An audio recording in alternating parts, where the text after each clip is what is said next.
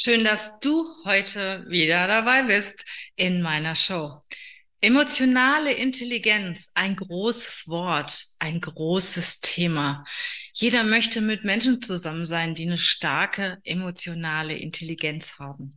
Tja, die emotionale Intelligenz ist entscheidend für unsere Kommunikationsfähigkeit, für unsere Selbstreflexion, ja, für unser soziales Verhalten, wie sind wir mit anderen Menschen? Wie gehen wir mit anderen Menschen um? Und Menschen mit einer starken, hohen emotionalen Intelligenz sind, haben einfach eine tolle Ausstrahlung, sind motiviert, sind stressresistent, sind selbstreflektiert und haben eine positive Ausstrahlung.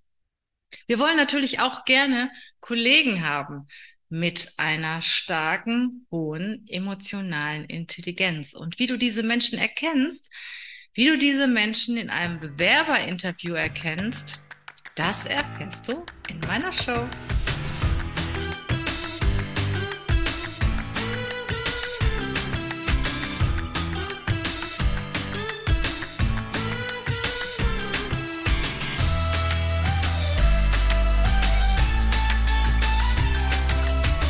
Emotionale Intelligenz bedeutet extrem starkes soziales Verhalten, Mitgefühl haben, sich in andere Menschen hineinversetzen zu können, sehr stark selbst reflektiert zu sein und äh, auch sehr stark Menschen motivieren können und lenken können und mitziehen können, begeistern können.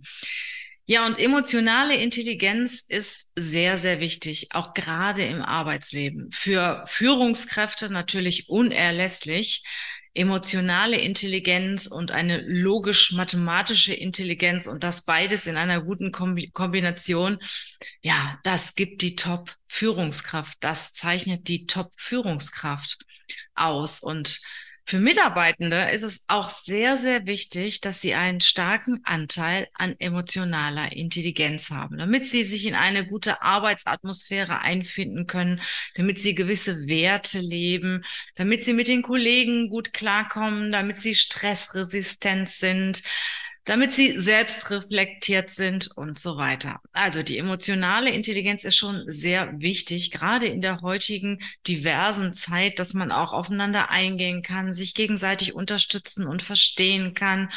Und das ist je nachdem nicht immer so einfach, weil je heterogener das Umfeld ist, desto schwieriger ist es natürlich, sich auf alle Menschen einzustellen und sich auf alle Menschen einzulassen und mit allen Menschen gut zurechtzukommen. Und da spielt diese sogenannte emotionale Intelligenz natürlich eine ganz besondere Rolle. Deshalb sage ich den Recruitern, den Führungskräften, schaut im Bewerbungsgespräch oder spürt euch im Bewerbungsgespräch auf den Bewerber ein, stellt euch auf ihn oder sie ein und checkt, wie stark die emotionale Intelligenz ist.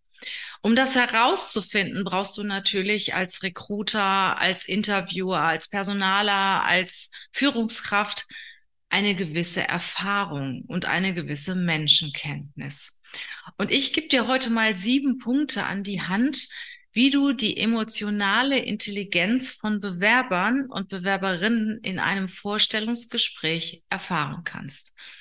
Viele von euch haben natürlich ein sehr gutes Bauchgefühl, sehr gute Intuition, sehr viel Erfahrung und die spüren das schon.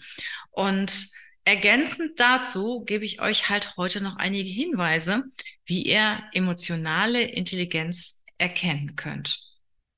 Punkt eins ist es natürlich, wie stark hört jemand zu? Wie aufmerksam hört jemand zu? Und wie sind dann seine oder ihre nonverbalen Signale? Das heißt, aktives Zuhören heißt ja mir anhören, was der andere sagt, ihn oder sie nicht zu unterbrechen und auch auf diese Themen einzugehen. Zwischendurch auch nonverbale Signale zu geben oder zum Beispiel einfach mit dem Kopf zu nicken oder auch ein kurzes Ja oder ach so oder einfach zu zeigen, du bist voll im Gespräch dabei, du hörst voll zu. Weil nur wenn du richtig gut zuhörst, kannst du natürlich auch einen anderen Menschen verstehen und kannst du auf ihn eingehen. Und Menschen mit einer hohen emotionalen Intelligenz können gut zuhören. Sie hören sich genau an, was der andere oder die andere zu sagen hat und gehen dann auch auf dieses Thema ein und haben nicht schon die nächsten drei, vier Sätze in ihrem Kopf, äh, die sie von sich aus erzählen werden. Der Punkt zwei ist das Thema Empathie.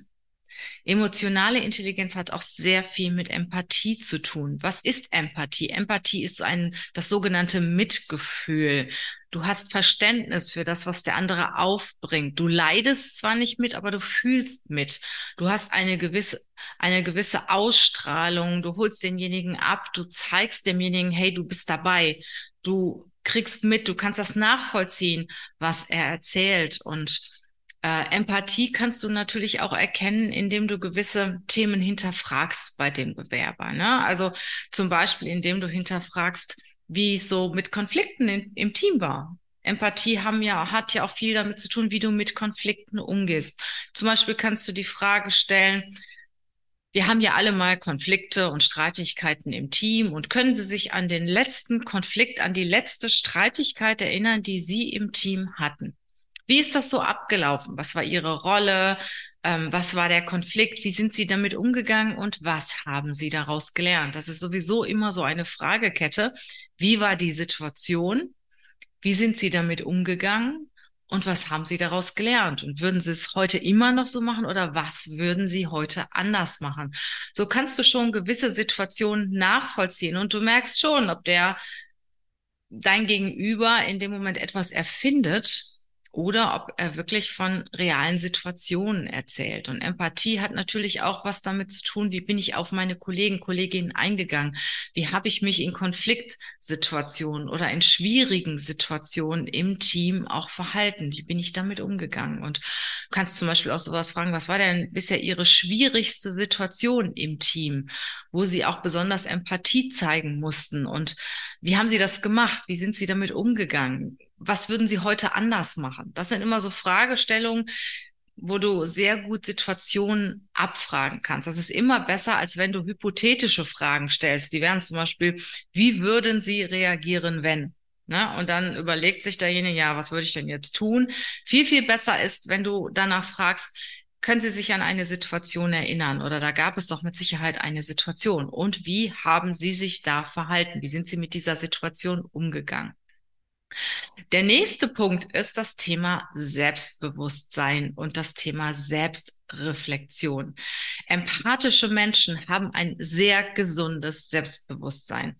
Sie strahlen keine Arroganz aus, sondern sie sind einfach leicht. Sie sind mit sich, ich sag mal, im Frieden. Sie, sie kämpfen gegen niemanden. Sie sind wirklich in einer gewissen Leichtigkeit und in einer gewissen Balance.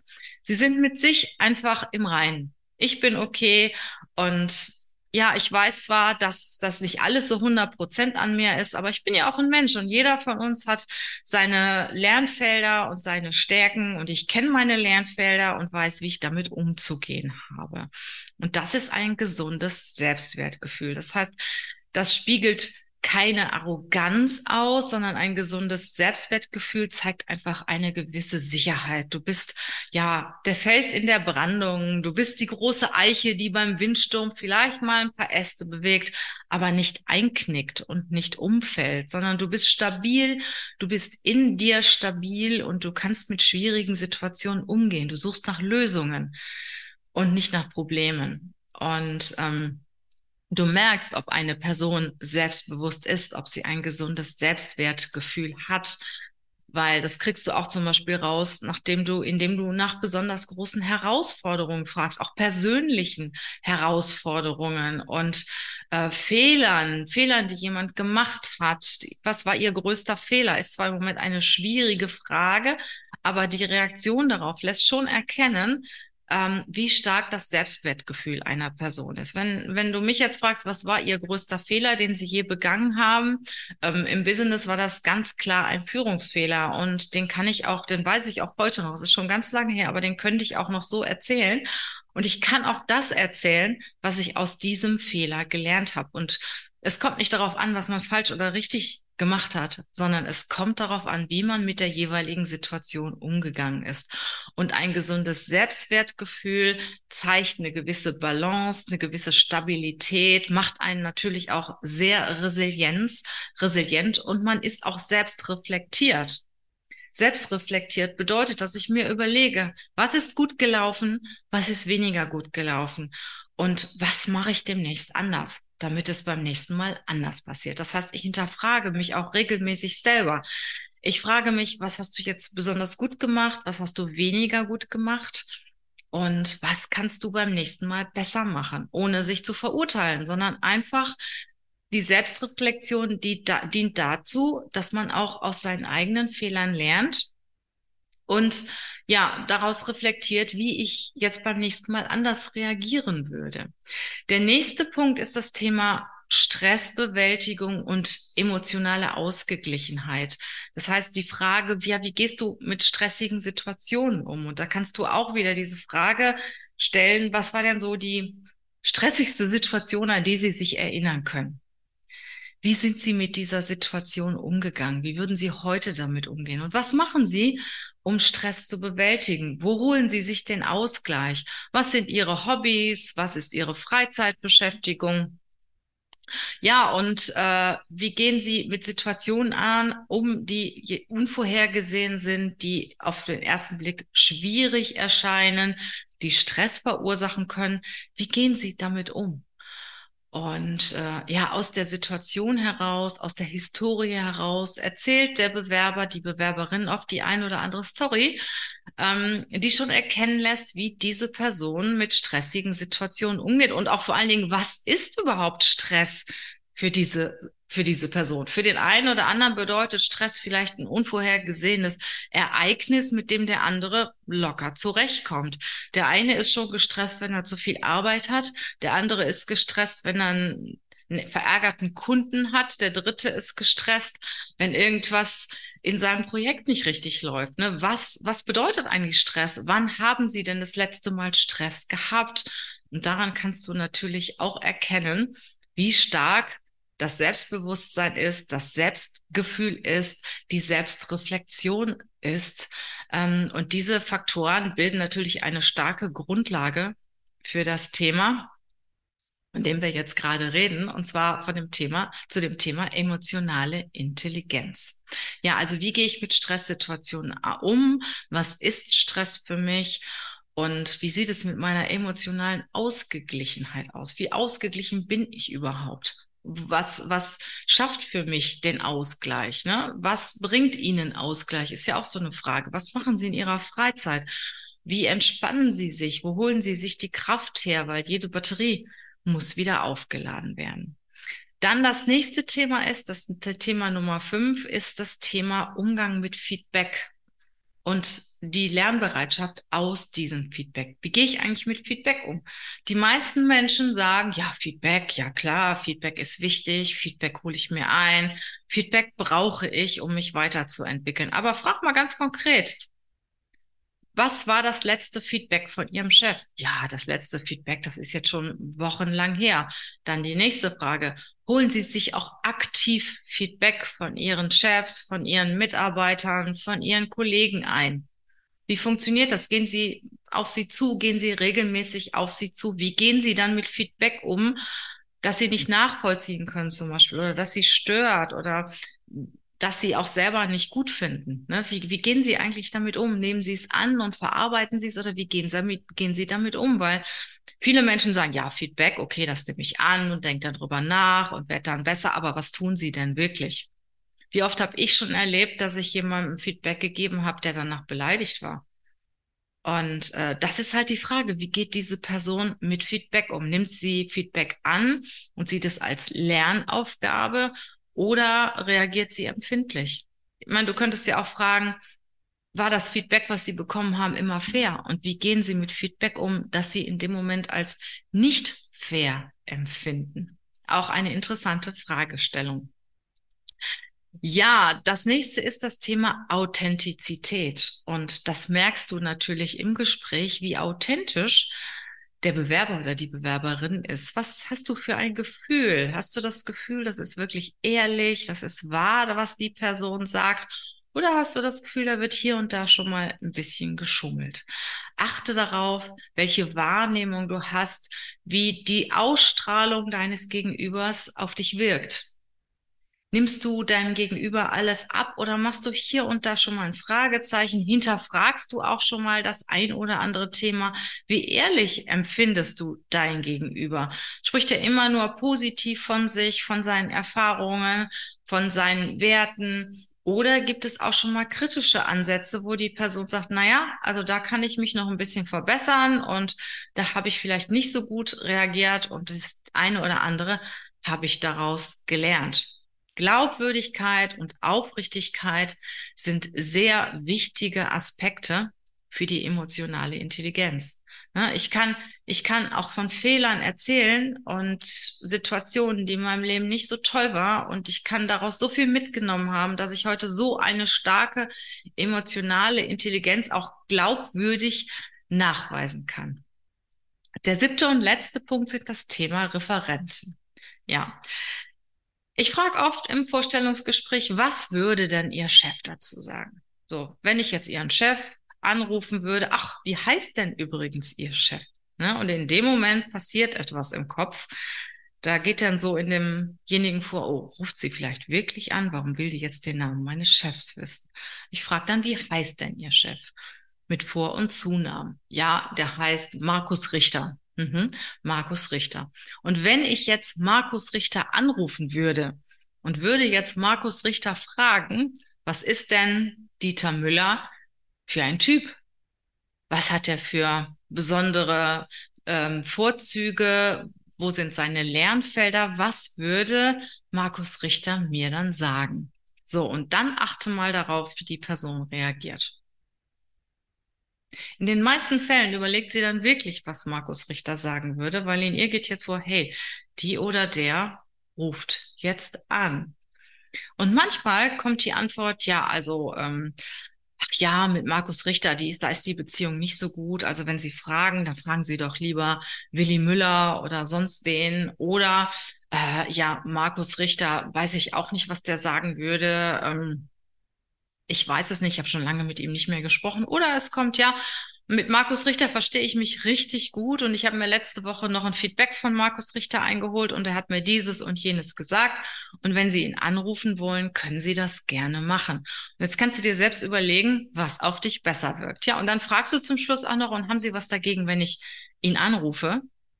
Und da kannst du auch an der Reaktion sehen, wie derjenige reagiert. Ne? Und dann geht das natürlich direkt in dem Kopf äh, herum, oh, sie oder er ruft jetzt meinen Chef an. Ne? Und das wirst du natürlich nicht tun, den Chef anrufen.